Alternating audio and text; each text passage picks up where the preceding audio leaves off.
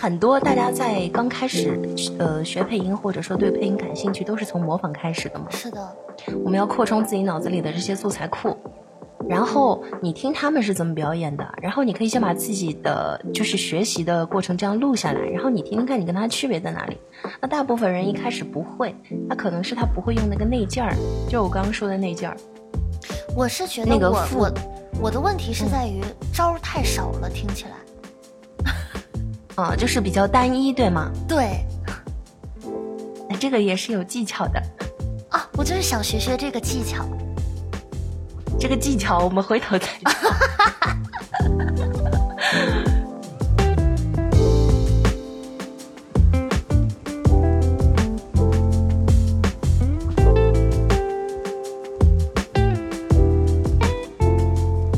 每个时代它是有不同的配音风格的嘛。那有有一个年代，它会就是它它当时就是那样的风格，但是在我们看来就是非常经典。对，很经典，我很喜欢那种有腔调的东西。青色老师会被自己录的东西打动吗？就是听自己的音，嗯我我有没有种可能，我录感情戏比较少呀？有道理。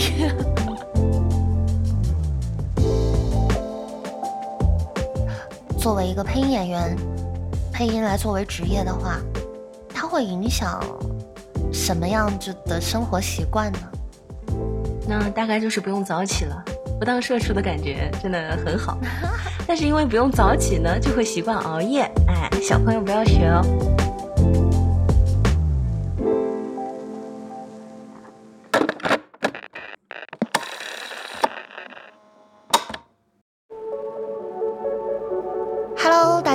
这里是三更半夜，我是金喵。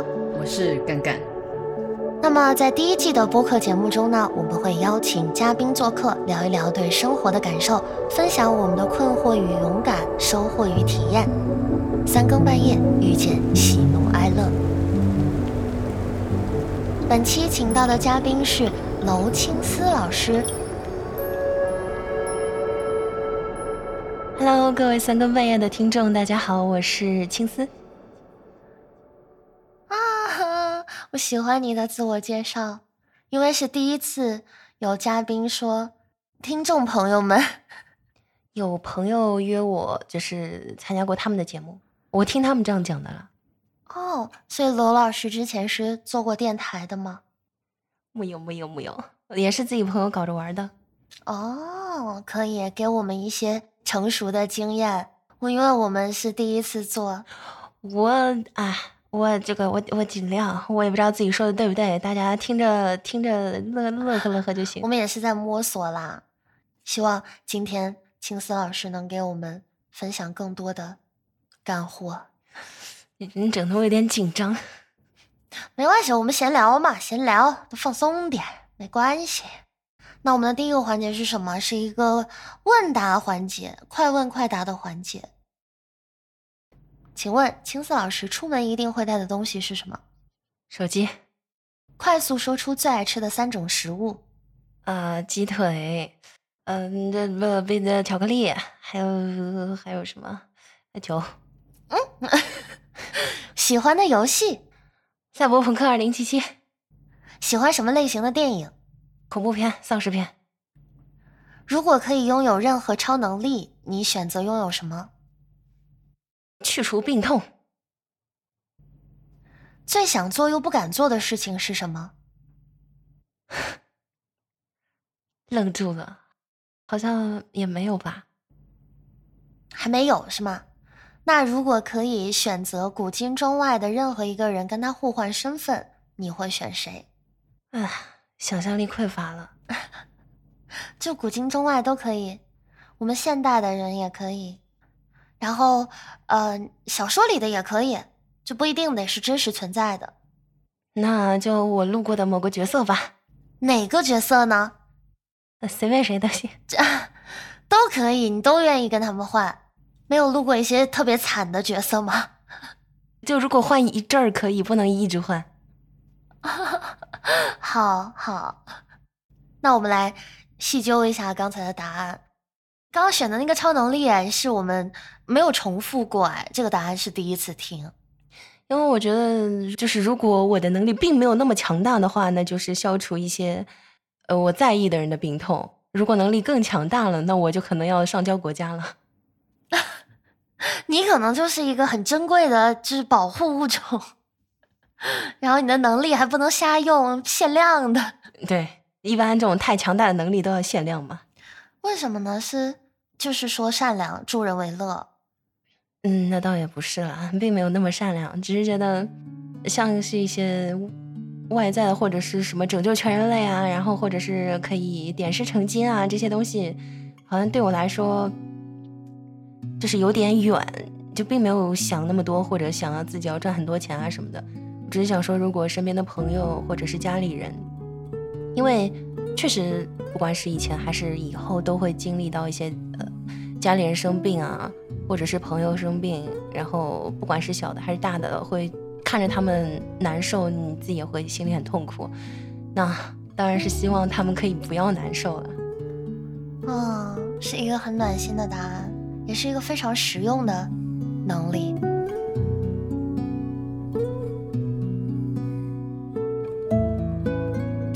那你说互换身份，嗯，沙米拉。这个答案是为我准备的吗？还是真的想跟上面？真的想试一下，因为可能自己在现实生活中是比较不是那么自信，或者呃可以做自己想做的所有事情。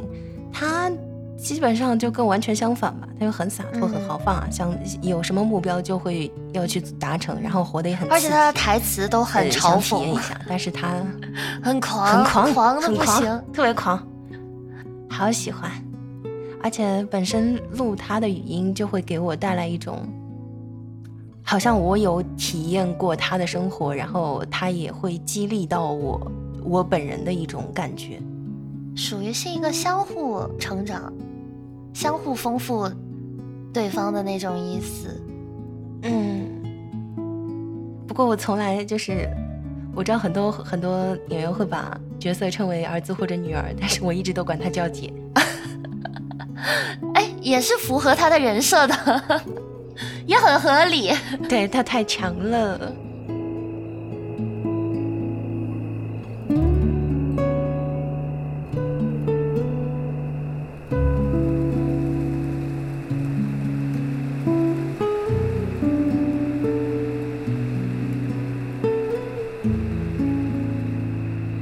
今天其实是有个主题的，我们今天的主题。是配音，也是非常符合青丝老师的。但是青丝老师事前一直跟我讲说，害怕聊得太过于沉重严肃，显得不轻松诙谐幽默了。现在还有这个担心吗？我觉得没有了吧。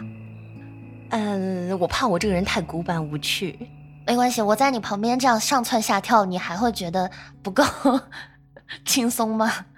你太可爱了。谢谢，嗯，那我们收一下，收一下，那我们就可能要了解一下嘛。青丝老师选择配音作为职业的契机，或者是说怎么把它作为一个职业的，这个可以分享吗？当然了，就是我觉得现在像我们这一批青年的配音演员嘛，大部分都有过，或者说并且现在还在持续的这个网配的经历。对吧？嗯嗯，我是二零一一年，就是高中毕业开始有时间网上冲浪的时候接触到的。那会儿高中毕业也没有事情做嘛，然后就有朋友拉我进了一个一个小的，比较类似于亲友的那种社团嘛，然后弄一些作品什么的。那个时候就连最基础的麦克风都没有，嗯，一开始是用耳机，到后面就是一支很小的、很普通的麦，然后大家玩的还挺开心的。就觉得这个还是很有意思的嘛，但是最开始只是把配音当成一个梦想，因为那时候高考结束了，考上跟配音完全没有关系的专业。啊，那个时候我以为要成为配音演员，必须是要经过艺考，呃，去上播音专业的课程才能走的路。嗯，所以就只能把它当做一个爱好和无法完成的梦想来看待的。嗯，那这个契机就非常重要了吧？对，后来就是一直到一八年，嗯偶然间得知洪海天老师在开配音培训班，而且是对我们这种社畜极其友好的周末课程。然后那个时候也正好工作两三年了，攒了些钱嘛，嗯就非常愉快的报了名。很幸运的被海天老师留下来继续深度学习。啊，呃，再到后面的话，就是一边工作一边录一些小角色嘛。然后海天老师也会给我一些商务运营方面的工作，来正式转行了。突如其来的完成了自己的梦想。啊，那有什么就是经验可以跟我们分享呢？就比如说，有一些我觉得有一些就是呃小朋友他可能也对这个行业有一种向往憧憬，他可能也想要进入，但是无门嘛，遍寻无门。然后像是现在在网上有很多那种卖课的呀，或者怎么样，告诉你说，就会有很多人走这样的弯路嘛。嗯，先说卖课吧。就卖课之前有个很著名的事件，大家其实都知道。那我的建议其实就是一定要找那些非常有经验，然后也有代表作的老师，然后他们开的课肯定是有一些保障的。他们也可以把自己过往的经历全部都就是一些呃工作上的经验，然后包括呃在生活中要注意观察什么东西，然后都教给你。呃，而不是网上的某些课程，他可能呃给你说这些老师他能模仿哪些游戏啊，或者或者动漫里的角色，他就能来做老师的，这个差距还是很大的。嗯，不过在我们一些好朋友之间有个戏称，就是说什么家庭啊来做配音，对，这也是我想接着问的，就是比较推荐说大家刚毕业或者怎么样，就一头扎进去，还是说要有一些谋生的技巧，嗯有一些就是生活费的来源处，然后你把这个东西先当做一个呃闲余时间来进步、来发展的东西比较好呢？如果真的要把它作为一个事业来做的话，嗯其实大家都知道，头几年是根本养不活自己的呀。嗯首先你要有天赋，你要足够努力、出色，能让老师们看中，觉得你不错，哎，可以录一些东西，才会给你机会。然后慢慢历练，再逐渐拿到一些小角色，然后这配角再到主角。加上其实目前喜欢配音的人越来越多了嘛，是的，比早几年要多好多，这几倍的这个再翻。其实像呃那些老师们啊，包括客户，他们可以选择的声音的范围也太大了。嗯我见过的就很多人在头几年坚持不下去，最后离开这个行业的。嗯其次就是，呃，你的家庭需要支持你的这个梦想，不管是来自精神方面的还是物质方面的。如果说你刚毕业，你身上什么都没有，那嗯你去上课，你去北京或者上海，你来，呃，你住在这里，你需要房租吧，嗯，然后日常的开销，然后课程费，这些都是不可避免的。是的，呃，如果说是北京、上海的本地人的话，应该会好一些。按嗯照我的经验来说的话，我就是我是工作了几年之后，用自己攒的钱去上的课，那嗯在后面也有一些稳定的收入了，这样我爸妈他才不会说反对我去做转行这个冒险的决定。那大家在考虑这方面的时候，还是要斟酌一下。对，还是要稳妥一点。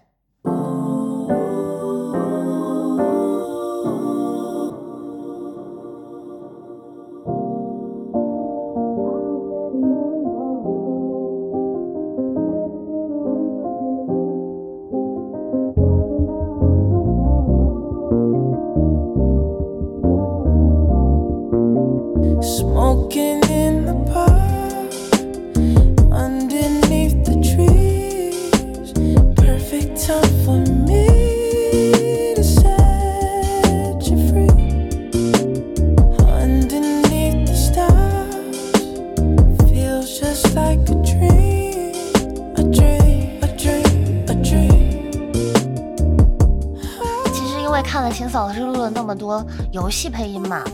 后就想很想问一问，那游戏配音跟其他的配音，你觉得有什么其他方面有没有什么不同呢？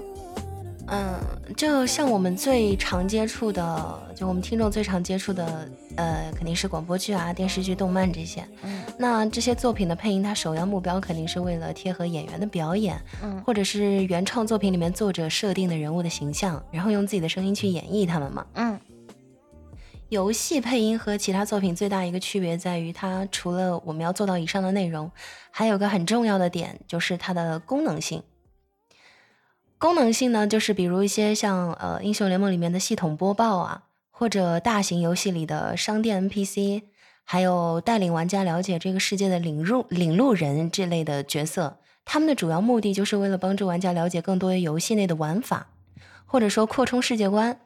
那我们要做到的就是把一些不是那么口语化，或者说正常剧情向的台词，怎么清晰的给到玩家所有的信息的同时，还不能棒读。哦，因为游戏它另一个特点就是趣味性，嗯我们要给玩家代入感，不能让他们觉得违和嘛。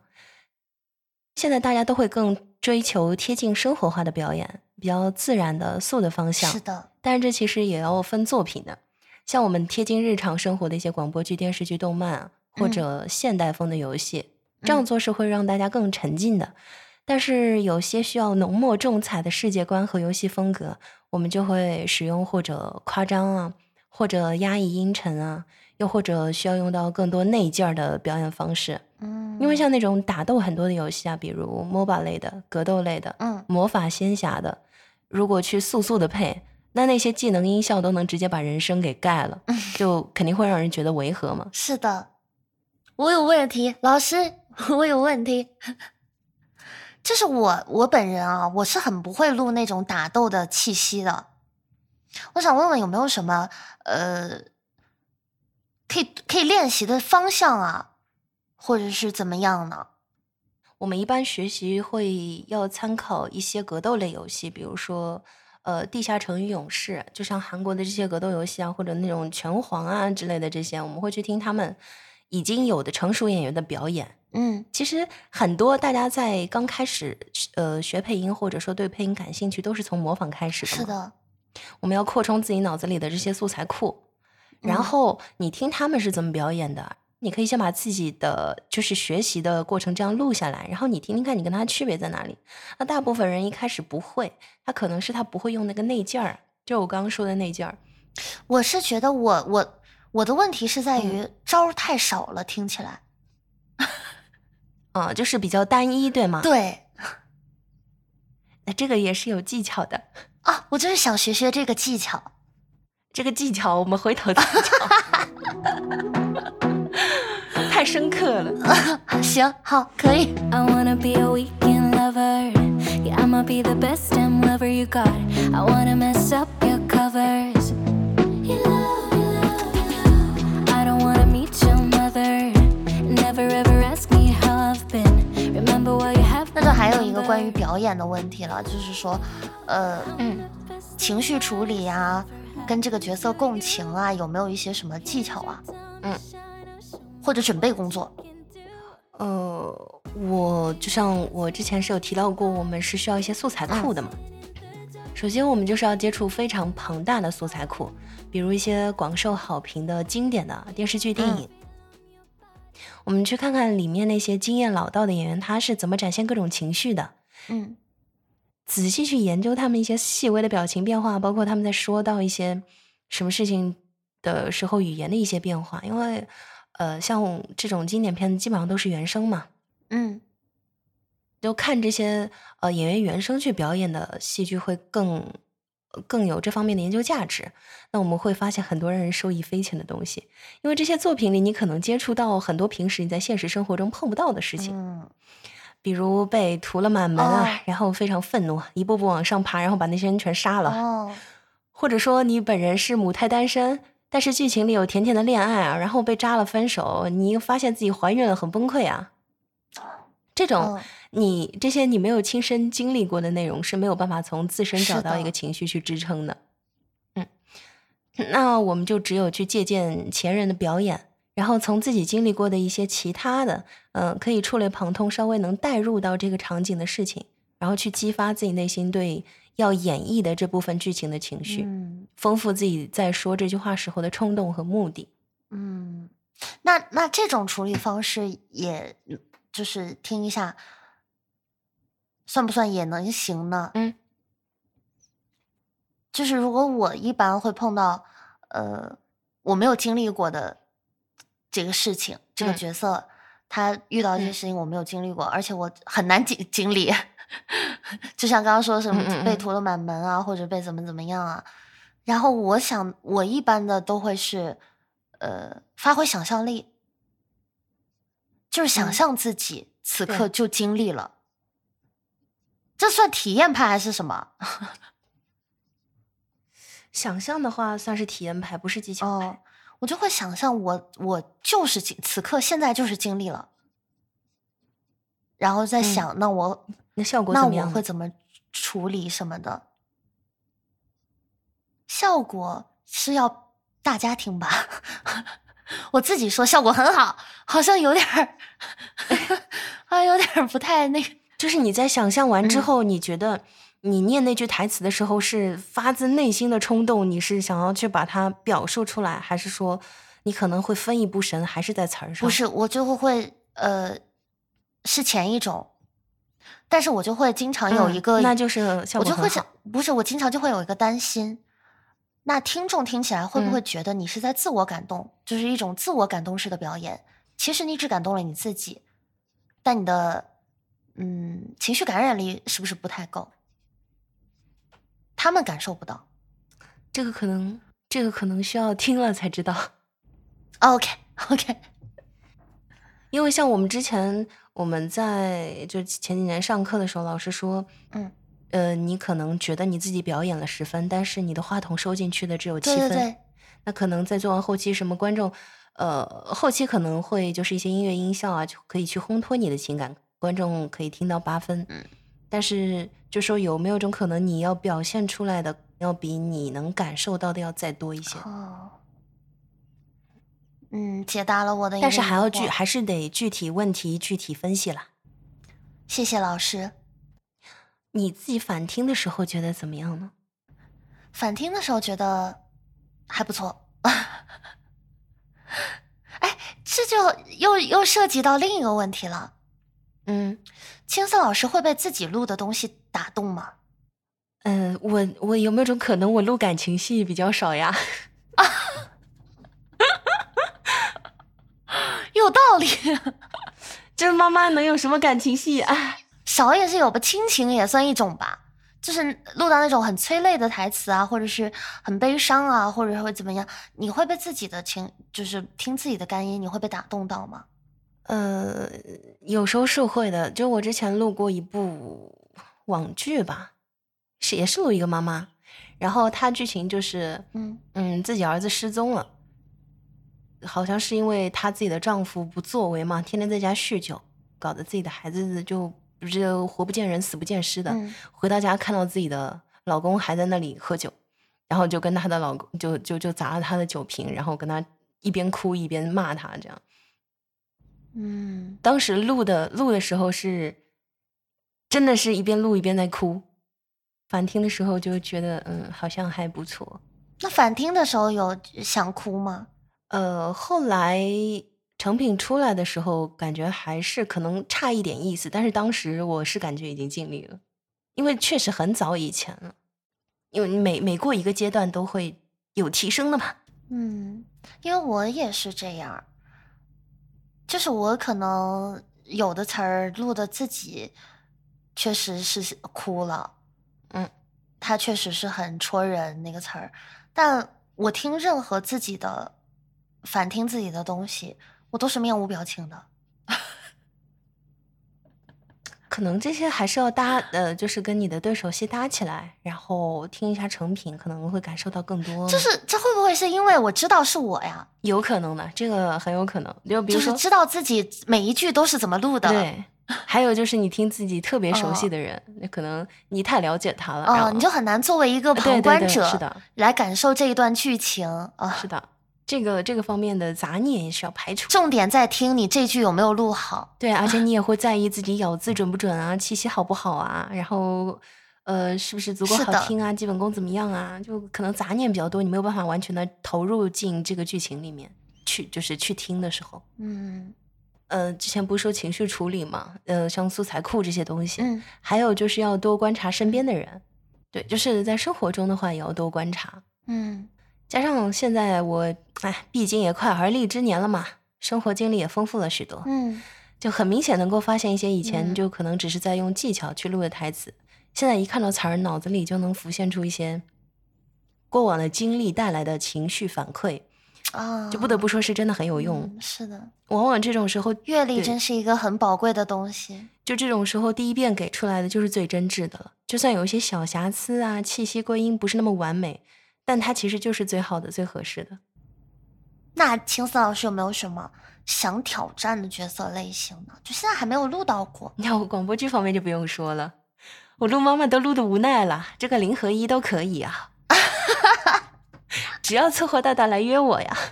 你要给一个就稍微准确一点的，这样策划可能听到这一期他才哎好约。如果你说都可以，他就心里想都可以，那我约他个什么呢？就可能会一直拖，一直拖，就不约了。就是不要少女，不要少女就行。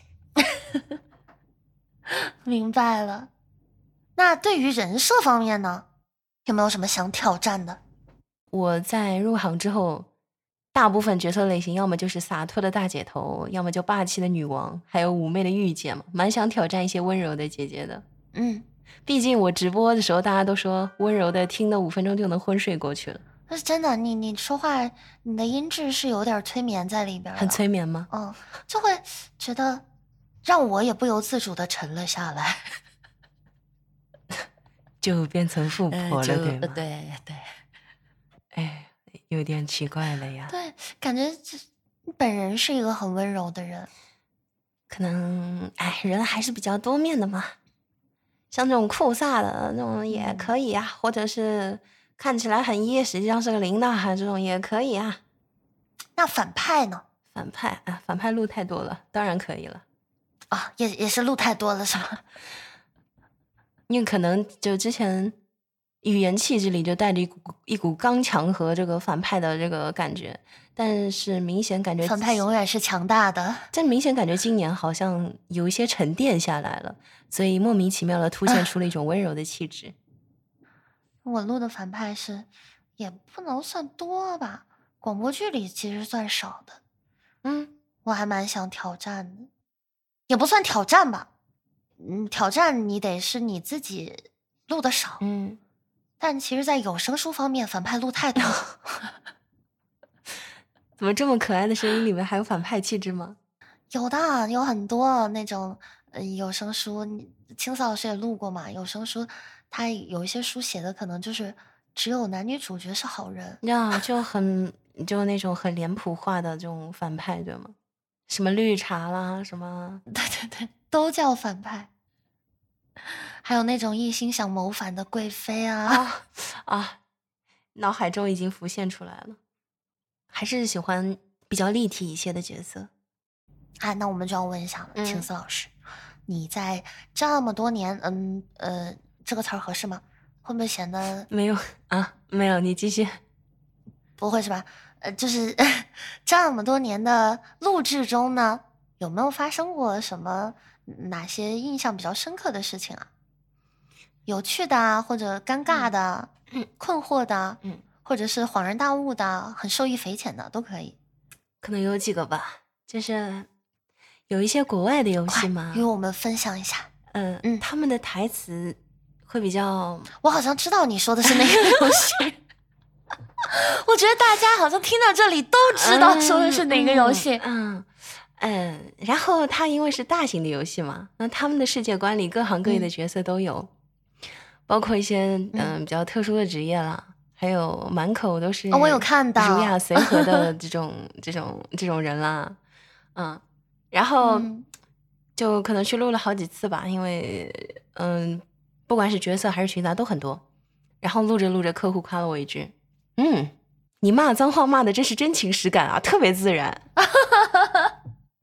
这也算是一个优点，然后就是可能，也是一个优势。就可能我我录某些特殊职业的时候也很放得开嘛，因为有些有些、嗯呃再年轻一些的小姑娘，可能她们本身也没有谈过恋爱，或者或者就比较害羞嘛，嗯就可能不太、嗯不太敢录那些。然后当时也录了几个那样的角色，过了两年，另一个大作发售了，也是这位客户，他戳我说：“下次不给你排这种角色了，听多了都不想听了。听多了没兴致。我说你就是听腻了吧？我很想念一下青丝老师的简介，啊啊啊啊！呃，突如其来的处刑吗？不是，我想让大家就是，我怕有一些朋友听到这里，他不知道说的是哪个游戏。我们不要特意点出是哪个游戏，大家心里清楚就好。对对对，那可以说一下，呃，在那个游戏里录的角色吗？啊，那太多了，大概有三四十个吧。对我这里看到的就很多，可能也没写全，什么莫克斯邦啊、华子替身呐、新西亚、露西呀，啊，这后面的可能我也不知道重不重要啊。就是我专门注意到一个叫暗物质星楼的，嗯嗯你别说，我的那个 Steam 里是有这个游戏的。嗯嗯，我现在决定就是过段就是打算打开玩一玩了，但我没有玩过，玩一玩看看能不能听出来哪些前没玩过是我，对吗？因为我晕三 D，我真太惨了，我晕三 D，我很喜欢玩游戏的。你真的上手玩了就还好，我我不知道我晕不晕，但是我刚开始玩的几天就是玩了头有点痛，但是过了几天就好了。哦，我是很严重的晕三 D。那你有玩过天呐，绝地求生那一类的游戏吗？哎，玩过啊，你会晕吗？头痛吗？不呃玩多了会痛，我少玩几把的话是不会。我开场十分钟就开始要吐了。我那很严重的挺严三重 D，的呀是的，我很严重，所以很多游戏很好的游戏我都玩不了。Chains around my neck. Don't need go when we shine like this. Skinny dipping, we were chilling on the deck. Listening to 还有一个可能是大家比较关心的问题了。嗯，作为一个配音演员，配音来作为职业的话，呃，它会影响什么样子的生活习惯呢？那大概就是不用早起了，不当社畜的感觉真的很好。但是因为不用早起呢，就会习惯熬夜。哎，小朋友不要学哦。对我经常看到你呀、我自从关注了青丝老师之后啊，哎，这是不是暴露自己了？我为什么会看到？大半夜的转发视频，对吧？哎，我为什么会看到大家都是四五点不睡觉的人不是说看到你转发视频，我是看到你大半夜还在直播。然 后大半夜在直播，我一般播到最晚两点嘛。哇，两点对我来说都哎，都是已经对对外宣称已经睡了的时间了。笑死！哎呀哎，对外宣称你好像暴露了什么东西。有有的时候也是真的啦，也是真的两点就睡了。那还有什么也会影响什么生活习惯呢？我有一个看电视剧和看电影的时候，你注意力不太 集中，注意力会不太 不太集中在那个剧情上，嗯嗯嗯嗯嗯，对。嗯，注意力会更多的在配？音上，对。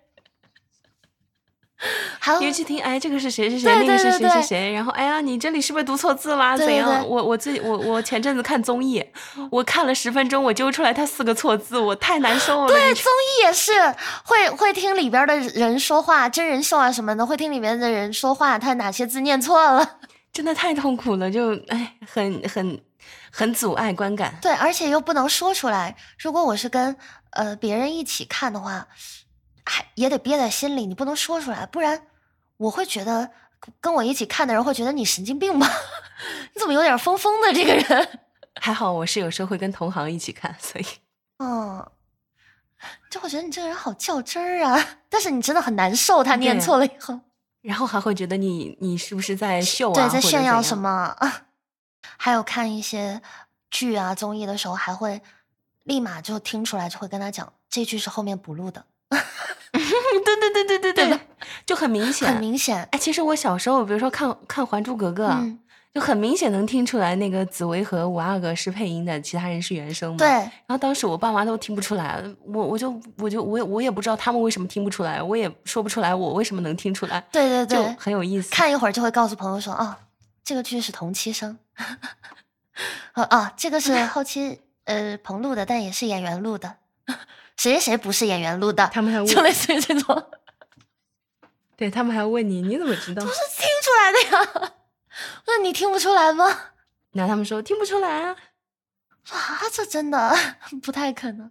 但我小的时候有被就对这个行业还没有概念的时候，嗯，我是真的觉得他们本人就是那个声音。甚至我好像有了那个概念，稍微有点配音这个概念之后，我还是会被我还是被一个角色骗了。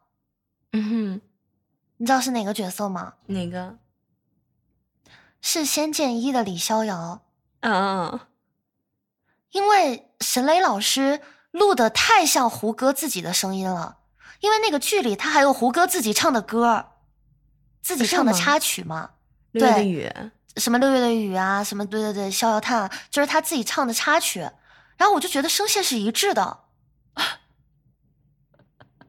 我觉得他唱歌的声儿跟他里边说话的声儿是一样的，但是就是太贴合了，导致觉得这个声音就是从这人嘴里传出来的。对，以至于我后面看《仙三》的时候，我好别扭，我前面好别扭，听听胡歌自己的声音，觉得别扭了是吗？对，觉得好别扭。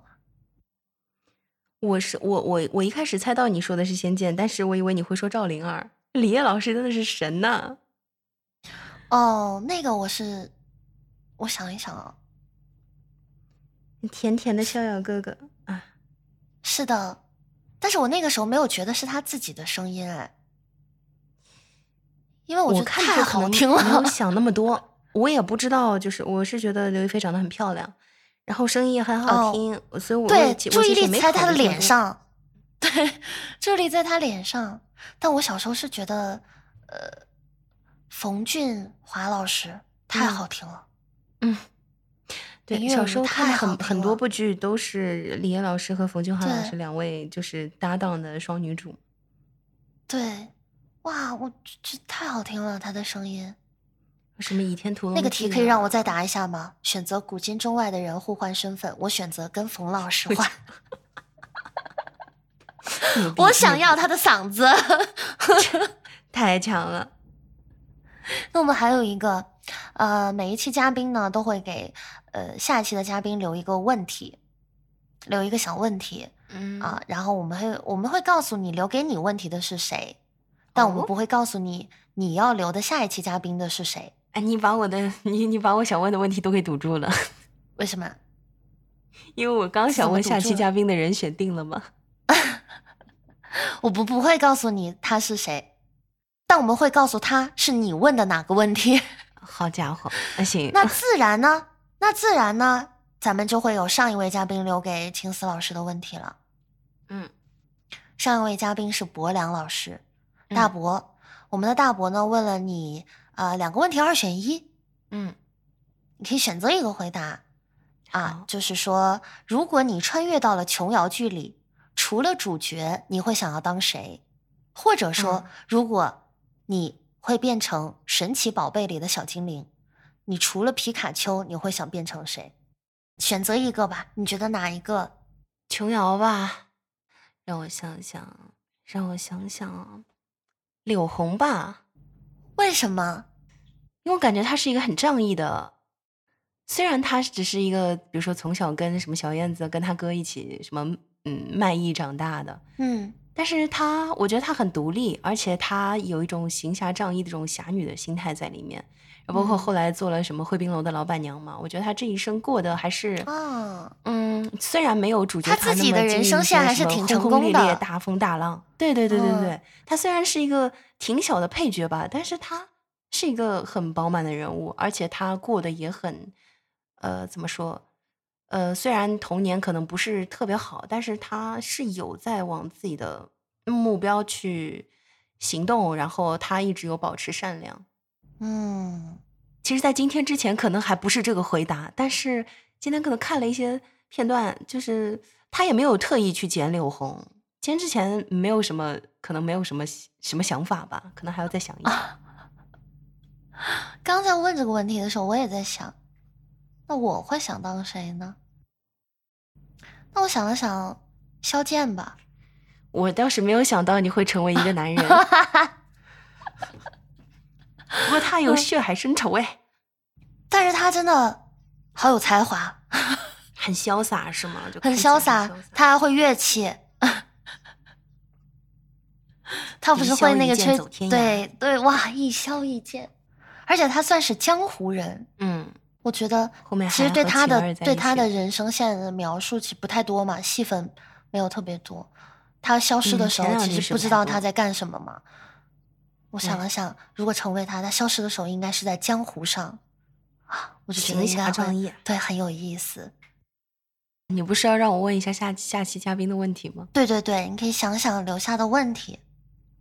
我想好了，就是如果突然之间发现世界末日了，外面都是丧尸，那你会选择窝在家里，还是出去拼一条死拼一条生路呢？我很期待下一位的答案呢。那如果是你呢？我可能会跟自己的家人待在一起吧，嗯，就可能嗯，爸妈年也也冲不动了，呃，没有办法去厮杀什么就大家你可以把你的家好吧？你可以把你的家打造成那种铜墙铁壁啊。那我可能要这个重生什么，早个呃一两个礼拜，花光所有的积蓄，把家打造成铜墙铁壁，再买很多很多物资堆在这里，然后就苟在家里。如果可以再回到过去，我会守在这里，只为了再次相遇。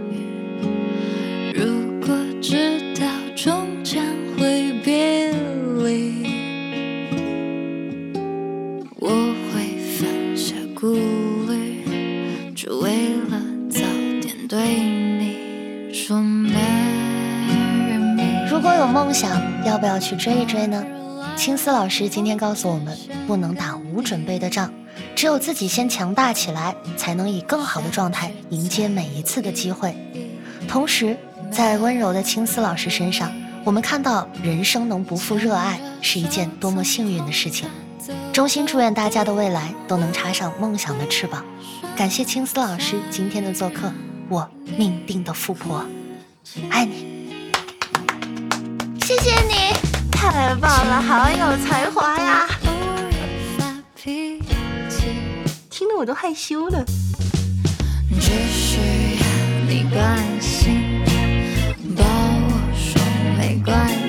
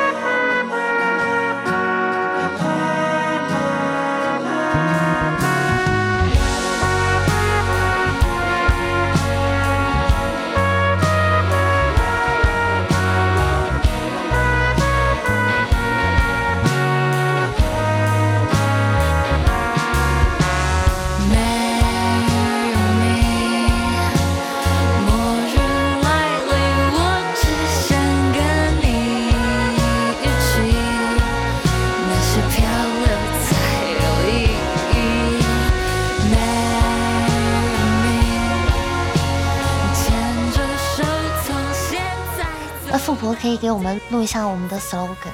可以呀、三更半夜遇见喜怒哀乐，我们下期再见。